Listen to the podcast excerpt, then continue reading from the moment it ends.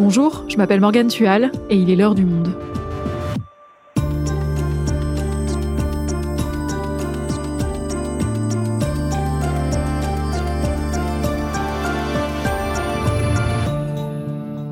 Aujourd'hui, manipuler le climat peut-il faire partie des solutions à la crise climatique? Ces techniques qui, il y a encore quelques années, semblaient relever de la science-fiction sont de plus en plus prises au sérieux, notamment aux États-Unis où des millions de dollars sont investis. C'est ce qu'on appelle la géo-ingénierie solaire. Et c'est ce dont nous allons parler avec Audrey Garrick, journaliste au service Planète. Elle est en charge des questions climatiques et va nous éclairer sur ces techniques au nom un peu barbares qui séduisent et inquiètent. Refroidir la planète, folie ou solution au réchauffement climatique, un épisode d'Adèle Ponticelli, réalisation Amandine Robillard.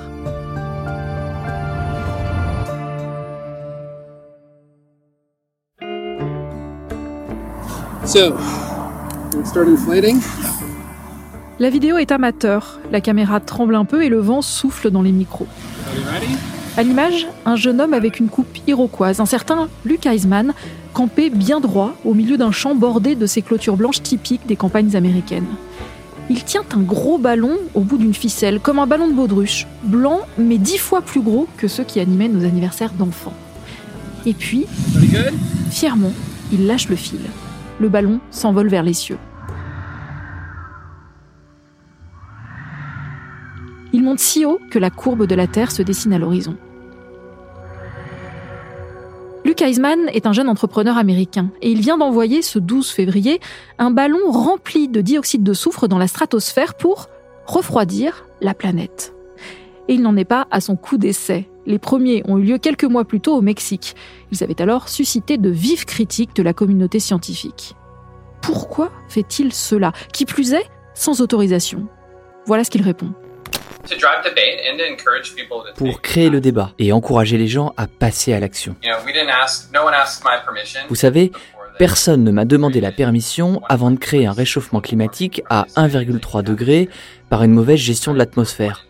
Nous sommes nés là-dedans. Et de penser que moi ou quiconque, on doive demander la permission avant de tester des moyens de nous accorder un peu plus de temps, je trouve pas ça très juste. Alors à son échelle et avec les faibles quantités qu'il envoie dans le ciel, Luke Eisman ne risque pas de modifier le climat. Mais il crée un précédent qui inquiète, d'autant qu'il n'est pas le seul à s'intéresser à cette technique.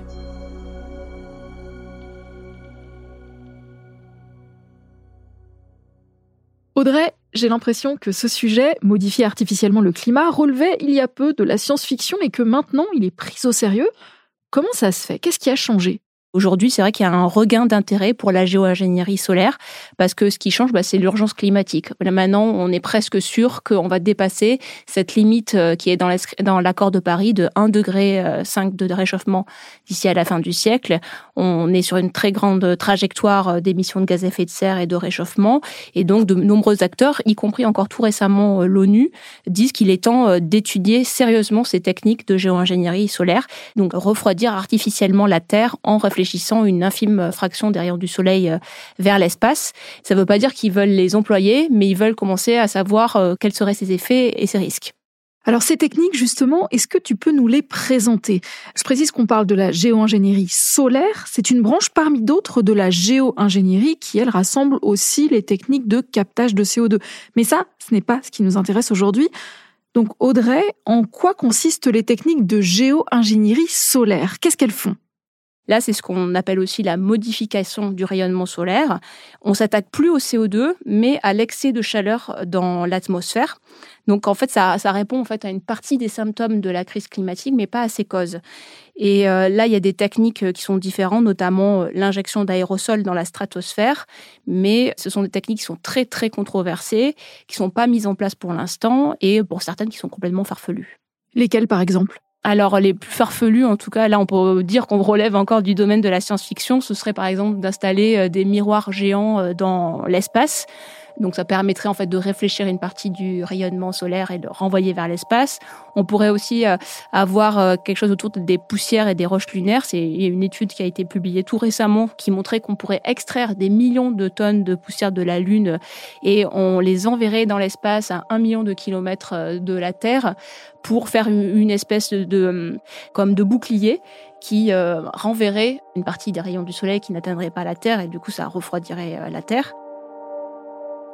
Après, il y a d'autres techniques dont on parle, le fait de, recouvrir l'océan avec des millions de microbules.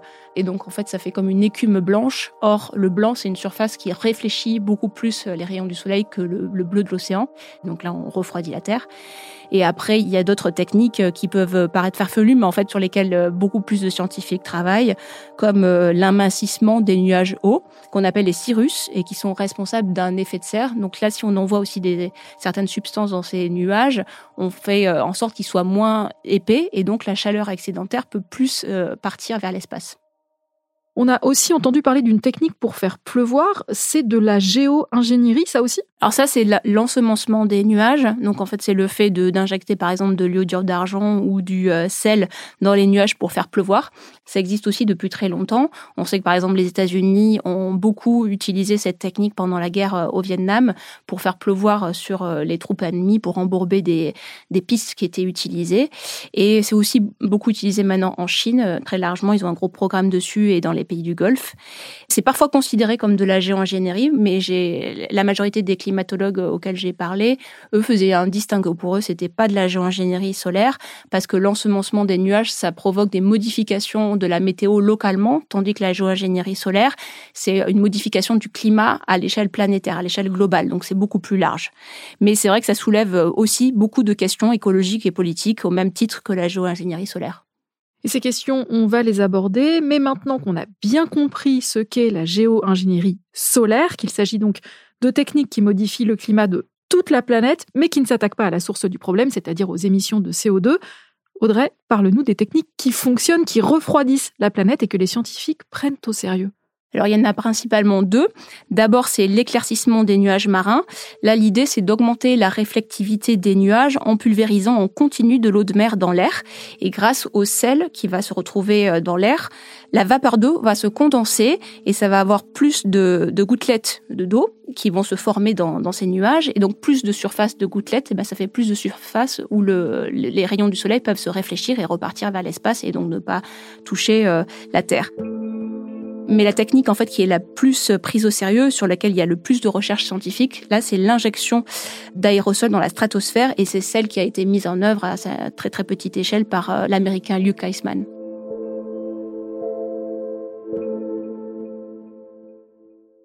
Alors arrêtons-nous sur cette technique. J'imagine qu'on ne va pas tous se mettre à envoyer des ballons dans la stratosphère comme l'a fait Luke Eisman. Non, effectivement. L'idée, c'est plutôt d'avoir des avions spéciaux qui savent euh, voler à 20 km d'altitude dans la stratosphère et qui pourraient répandre des particules soufrées euh, en continu. Donc, le, en fait, on pourrait épandre du dioxyde de soufre en particulier qui, euh, avec différentes réactions chimiques, va être oxydé puis se condenser en particules. Et une fois que le dioxyde de soufre a donné des particules, ces particules, en fait, elles sont minuscules, mais elles font office de barrière pour les rayons du soleil parce que les rayons du soleil vont arriver sur la particule et repartir euh, vers l'espace. Donc ça accroît le réfléchissement des rayons du soleil et donc ça provoque un, petit euh, refroidissement de la Terre. Et on sait que l'injection d'aérosols stratosphériques fonctionne théoriquement parce que en fait ça reproduit un phénomène qu'on connaît très bien qui sont les éruptions volcaniques. Par exemple, il y a eu l'éruption du euh, Pinatubo aux Philippines en 1991.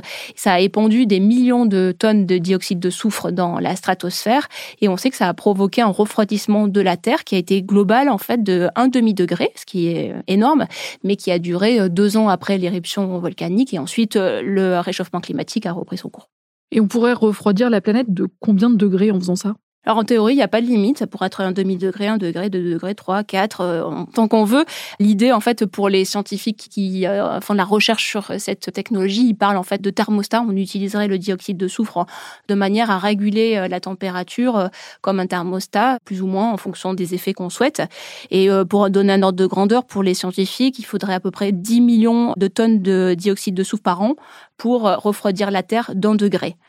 Et en faisant ça, le corollaire, bah, c'est qu'on réduirait à la fois la fréquence et l'intensité des événements climatiques extrêmes, donc comme les euh, canicules euh, ou euh, les ouragans par exemple. On réduirait aussi la fonte des glaces, donc on réduirait l'élévation du niveau de la mer et on réduirait aussi le blanchissement des coraux. Mais tout ça, c'est assorti de fortes incertitudes. Mais alors concrètement, ça se passerait comment? Qui pourrait mettre en place cette technique? En fait, ce qui fait l'attrait de cette technique, c'est qu'elle semble réalisable facilement. Il n'y a pas besoin de bons euh, technologiques parce que ces avions dont on parle qui peuvent aller euh, dans la stratosphère à 20 km d'altitude, on l'a déjà fait euh, dans les années 60. Il y a eu des avions espions qui allaient aussi haut. Ensuite, on produit facilement du dioxyde de soufre. Et après, il faudrait quand même des milliers d'avions en continu chaque jour pour injecter le dioxyde de soufre dans la stratosphère parce que la durée de vie du dioxyde de soufre, elle est très courte, c'est deux ans. Et donc, il faut constamment bah, renouveler les injections. Mais malgré cette contrainte, en fait, ça coûterait environ que 10 milliards euh, de dollars par an pour refroidir la Terre d'un demi-degré ou d'un degré, ce qui est finalement pas énorme par rapport aux sommes qu'on investit déjà dans la lutte contre le changement climatique. Et c'est accessible à la plupart des pays riches, mais aussi à de potentiels milliardaires si jamais vous voulez utiliser cette technologie. Et aujourd'hui, qui s'y intéresse? Alors euh, au départ, les, ceux qui s'y intéressaient, en fait, c'était des think tanks euh, climato-sceptiques qui étaient financés par euh, l'industrie des énergies fossiles parce qu'ils voient la géo-ingénierie solaire comme une solution bah, pour ne pas limiter et la production et la consommation d'énergie fossile. Et aujourd'hui, ce profil a changé. C'est surtout des milliardaires qui sont issus du monde de, de, la tech ou de la finance, des sociétés de philanthropie et Bill Gates qui investit dedans. Il finance euh, par exemple un programme de recherche aux États-Unis euh, à l'université d'Harvard qui euh, travaille sur la géo-ingénierie scolaire et en particulier sur un projet qui s'appelle Scopex. Scopex is a small scale experiment that will inject about a kilogram of particles. Qui serait peut-être le premier projet scientifique qui enverrait des aérosols dans la stratosphère. Pour l'instant, en fait, ils ont juste voulu tester des équipements, faire une expérience en Suède, mais elle a avorté en raison de l'opposition des populations euh, autochtones et euh, des associations environnementales. Et sinon, du côté des États, on sait qu'il y a surtout les États-Unis qui sont intéressés par la technique de la géogénierie solaire. Ils ont pas mal de projets de recherche et la Maison Blanche se prépare aussi à lancer un plan de recherche quinquennal qui pourrait être encore plus massif, qui pourrait se chiffrer à 200 millions de dollars. Donc c'est un gros acteur. Et au-delà, il y a de nombreux projets en cours au Canada, au Royaume-Uni, dans l'Union européenne, en Inde, en Afrique du Sud. Mais c'est des projets de chaque fois qui restent euh, confinés dans les laboratoires. C'est ça qui est important aussi, c'est que ce sont des scientifiques qui travaillent sur des euh, modèles informatiques, mais qui vont pas euh, sur le terrain. Euh, il y a une seule exception, c'est les Australiens. Eux, ils, sont, ils travaillent plutôt sur euh, la, technique de l'éclaircissement des nuages marins et ils ont fait euh, deux tests en 2020 et 2021 au-dessus de la grande barrière de corail. Ils disent qu'ils ont eu des résultats qui sont conformes à ce qu'ils espéraient, mais ça a quand même suscité des critiques parce qu'ils ont fait ces tests. Là, pour le coup, c'était validé par le gouvernement australien, mais pas par les autres États. Et on peut pas être sûr que c'est pas eu d'impact sur, par exemple, les précipitations dans d'autres régions proches de l'Australie. Et tu disais qu'avant, les personnes qui misaient sur ces technologies étaient climato-sceptiques. Et quelles sont aujourd'hui les motivations des investisseurs? Bah, les investisseurs, en tout cas ces milliardaires par exemple de la tech, ils, disent que c'est pour euh, ralentir la catastrophe, pour nous donner le temps en fait de réduire les émissions de gaz à effet de serre, de s'adapter, et parce qu'il faut tout tester pour eux. C'est très important d'avoir toutes les solutions à portée de main euh, au cas où mais personne ne dit que c'est la panacée, que c'est le remède miracle. Tout le monde dit que ce serait au mieux un supplément par rapport à, d'autres mesures. Ça, c'est les arguments officiels, mais pour un, chercheur que j'ai interrogé qui travaillait sur euh, les motivations euh, des financeurs et, l'argent qui était investi, pour lui, c'est surtout pour une raison de maintenir le statu quo politique et économique pour en fait continuer à rester à peu près dans nos modes de vie. Et cette idée de défendre nos modes de vie, on la retrouve aussi chez Bill Gates. Par exemple, quand on lit son livre euh, qui s'appelle euh, Climat, comment éviter un désastre, ben on voit qu'il investit dans toutes les solutions possibles pour lutter contre le changement climatique, mais c'est aussi pour éviter de changer trop de mode de vie parce que lui-même, eh ben, il n'est pas prêt à arrêter de prendre l'avion. Il dit qu'il veut continuer de manger des fraises en hiver. C'est là où on comprend cette idée de statu quo de pas changer euh, quoi que ce soit dans nos habitudes et dans nos économies.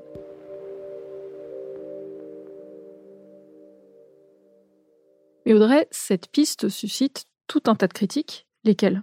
Bah pour euh, les opposants à ces technologies, euh, c'est un sparadrap sur notre addiction au pétrole. Ce sont les termes de Laurence Toubiana, qui est la directrice exécutive de la Fondation européenne pour le climat, parce que ça risque de, de nous détourner de l'urgent, qui est la réduction des émissions de gaz à effet de serre, qu'on doit faire de manière drastique. Et au-delà de retarder l'action, pour les opposants à la géo-ingénierie solaire, elle revient à jouer aux apprentis sorciers avec le climat, parce qu'il y a beaucoup de risques concrets qui euh, surviendraient si on l'employait, et beaucoup aussi de risques qu'on ne connaît pas, qui sont associés à ces techniques. Alors pour les risques qu'on connaît, quels sont-ils? Alors on sait euh, déjà quelque chose de très marquant, bah, que le ciel serait moins bleu. En fait, il serait euh, au contraire plus blanc, un blanc un peu laiteux. Sur le plan climatique aussi, il y aurait une forte détérioration de la couche d'ozone qui reviendrait au niveau du début des années 90 quand on n'avait pas encore mis en place des mesures pour la protéger. Et c'est grave parce que la couche d'ozone, bah, c'est une importante barrière protectrice contre les UV qui sont nocifs pour euh, tous les êtres vivants. Et par exemple, pour nous les humains, bah, ça nous évite des millions de cancers de la peau. Donc ce serait vraiment très préjudiciable. La géo-ingénierie solaire aussi, elle augmenterait les pluies acides encore plus qu'aujourd'hui. Elle pourrait réduire les rendements agricoles. Par contre, elle pourrait rien faire contre l'acidification des océans, qui est dramatique pour euh, toutes les espèces euh, marines, parce qu'elle ne réduit pas les concentrations de CO2 dans l'atmosphère, qui pourraient donc continuer euh, d'augmenter pendant ce temps. Et la géo-ingénierie solaire aussi entraînerait des changements de circulation dans l'atmosphère, qui pourraient déclencher des, des sécheresses ou réduire les moussons. Après, pour certains euh, de ces promoteurs, comme euh, David Kiss, qui est à la tête du programme euh, à Harvard sur la géo-ingénierie solaire, il met en balance en fait les, risques et les bénéfices. Pour lui, il y a des bénéfices plus larges que les risques, mais en fait, on n'en sait rien et en fait, les risques seraient peut-être beaucoup plus graves et beaucoup plus élevés que ce qu'il dit. Et puis dans ton article sur le sujet, tu évoques le risque de choc terminal. Ça fait peur cette formulation. C'est quoi? Effectivement, ça fait très peur. En fait, c'est ce qui arriverait euh, si on arrête d'envoyer des aérosols dans la stratosphère euh, de manière brutale. Parce que comme on le disait tout à l'heure, en fait, il faut euh, faire de l'injection d'aérosols dans la stratosphère de manière continue sur une échelle de temps très longue, pendant plusieurs décennies au moins, parce que la durée de vie du dioxyde de soufre, elle est seulement de deux ans, contre plus de 100 ans pour le dioxyde de carbone, le CO2, qui est responsable du changement climatique. Donc, il faudrait le faire tout le temps. Et si un jour, par exemple, en raison d'une guerre ou d'une épidémie mondiale, on devait arrêter, bah, d'un coup, là, l'essentiel du réchauffement climatique reviendrait brutalement et immédiatement. Donc, euh, ce serait euh, très difficile, pour ne pas dire impossible, de s'adapter à un tel euh, réchauffement, à la fois pour les êtres humains et pour les espèces dans les écosystèmes. Donc, ce qui fait dire en fait aux opposants à la géo-ingénierie solaire que c'est une technique qui est irréversible. Mais pour ceux qui défendent la recherche, euh, à leurs yeux, on pourrait en fait l'utiliser 4, 5, 6 décennies, le temps que l'on décarbone euh, les économies, et on pourrait euh, réduire et ensuite stopper cette technique. Et puis, on le voit bien en sous-texte de tout ce que tu nous expliques depuis le début, derrière tout ça, il y a des enjeux géopolitiques. Oui, parce que euh, du coup, si euh, on utilise par exemple de l'injection euh, stratosphérique d'aérosol et que ça entraîne une sécheresse dans un pays, ce pays qui est touché pourrait se retourner contre le ou les pays qui ont utilisé la technologie et ça pourrait créer des tensions, des, conflits, des guerres entre différents pays. Il y a aussi un problème de transparence qui est pointé par différents experts qui disent par exemple qu'on ne sait pas exactement ce que fait la Chine sur ce sujet ou même le département d'État américain que c'est pas très clair. Et le problème de la géoingénierie solaire, c'est que si certains acteurs commence à l'utiliser, c'est pas sûr qu'on puisse détecter son usage et, qu'on sache euh, qui l'a utilisé. Et par ailleurs, ces technologies elles menacent de creuser les inégalités entre le Nord et le Sud. Il y a un risque en fait que des pays puissants mettent en œuvre unilatéralement les techniques de géo-ingénierie solaire et que ce soit les pays du Sud qui peuvent pas le contrôler et qui en subissent euh, des effets. Sans parler de ce qui se passerait si quelqu'un comme Elon Musk, pour pas le citer, euh, se mettait à, en tête d'utiliser cette technologie seule qu'au final, euh, il y a un risque d'accaparement de l'avenir climatique par euh, des pays riches, voire par un ou des milliardaires, aux dépens de, beaucoup de gens sur Terre. Parce que pour l'instant, il n'y a aucune réglementation. Non, pas vraiment. En fait, il n'y a pas d'accord euh, noir sur blanc pour autoriser ou limiter ou interdire la géo-ingénierie solaire. En fait, il y a pas mal de textes qui évoquent ce sujet, comme par exemple la Convention de 1978 de l'ONU euh, qui s'appelle Edmond, qui interdit la modification du climat, mais uniquement dans un cadre militaire. Il y a aussi la COP euh, biodiversité en 2010 qui avait pris un moratoire de facto, mais qui est un peu complexe dans la formulation. Et en fait, cette formulation un peu complexe, Et le fait que ce soit pas contraignant, tout ça, ça fait que c'est pas suffisant. Et en plus, les États-Unis n'ont pas ratifié la Convention de l'ONU sur la biodiversité. Et comme ce sont aujourd'hui eux qui sont les plus intéressés par ces techniques de géo-ingénierie, ça fait un gros trou dans la raquette. Est-ce qu'il y a des pistes de réglementation et comment se positionne la communauté scientifique?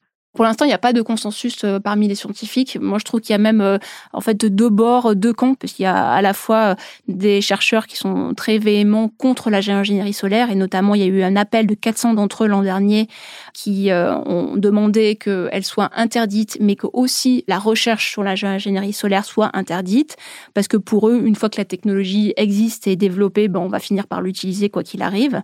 Et à l'inverse, il y a eu un appel tout récent de 90 chercheurs qui euh, veulent au contraire accélérer la recherche contre la géo-ingénierie solaire. Alors ils disent que ça ne veut pas dire qu'ils sont pour la géo-ingénierie, mais ils trouvent qu'on devrait mieux connaître en fait ses bénéfices, ses risques, comment l'appliquer et quelles seraient les conséquences. Mais euh, qu'on soit pour ou contre, finalement, ce qui est, euh, tout le monde est d'accord pour dire que il faut euh, esquisser un cadre de gouvernance pour euh, tout le monde qui soit beaucoup plus clair. Et cette gouvernance, bah, ça pourrait être soit un accord de non-usage de la géo-ingénierie solaire, ou alors un accord qui l'encadrerait. Donc à, la fin, pour les opposants euh, comme pour euh, les défenseurs de la géo-ingénierie solaire, le dernier mot doit être celui des citoyens. Ça doit être une décision euh, commune de tous les pays du monde et qui englobe les, les, citoyens du monde entier pour décider si on veut utiliser ou pas la géo-ingénierie solaire et dans quelles limites. Merci Audrey. Merci Morgane.